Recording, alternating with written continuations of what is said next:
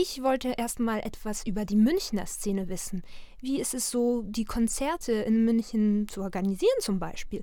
Da habe ich mir Stefan Lampertius ans Telefon geholt und für die, die ihre Ohren richtig gut gespitzt hatten, ihr habt ihn davor mal ganz kurz gehört.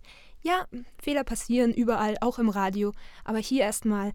Ja, Stefan, hallo. Ja, hallo, ich bin der Stefan und organisiere seit mittlerweile sechs Jahren Konzerte, insbesondere im Bereich Punk, weil ich gemerkt habe, dass viele Bands halt hier nicht mehr spielen konnten.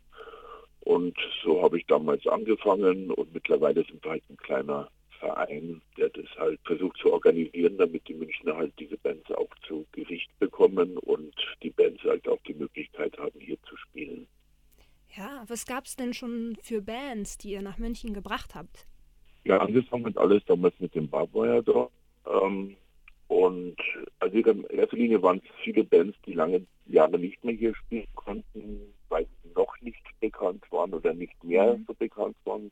Es folgten Bands wie Nein, Nein, Nein, wie die Lurkers, ähm, ja, und dann auch so junge Bands wie Pace.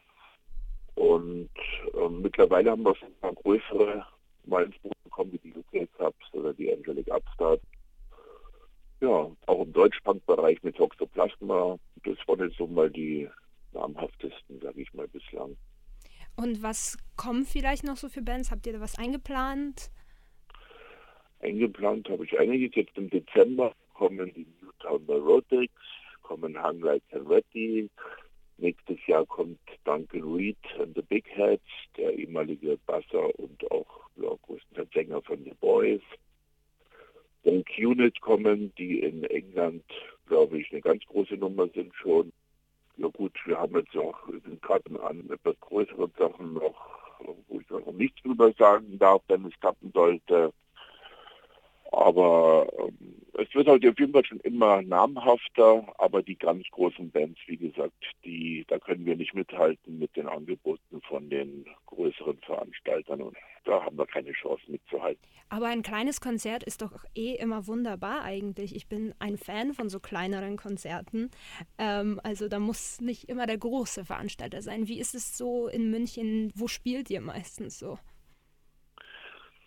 Da muss ich genauso sagen, ich bin auch ein Fan der kleineren Konzerte. Also ich gehe auch in keine größeren Konzerte mehr in der Regel, weil ich das überhaupt nicht mag, wenn man die äh, im Fernglas sehen muss. Und wir spielen, wir spielen eigentlich nur Venues von 100 bis 500 Leute maximal.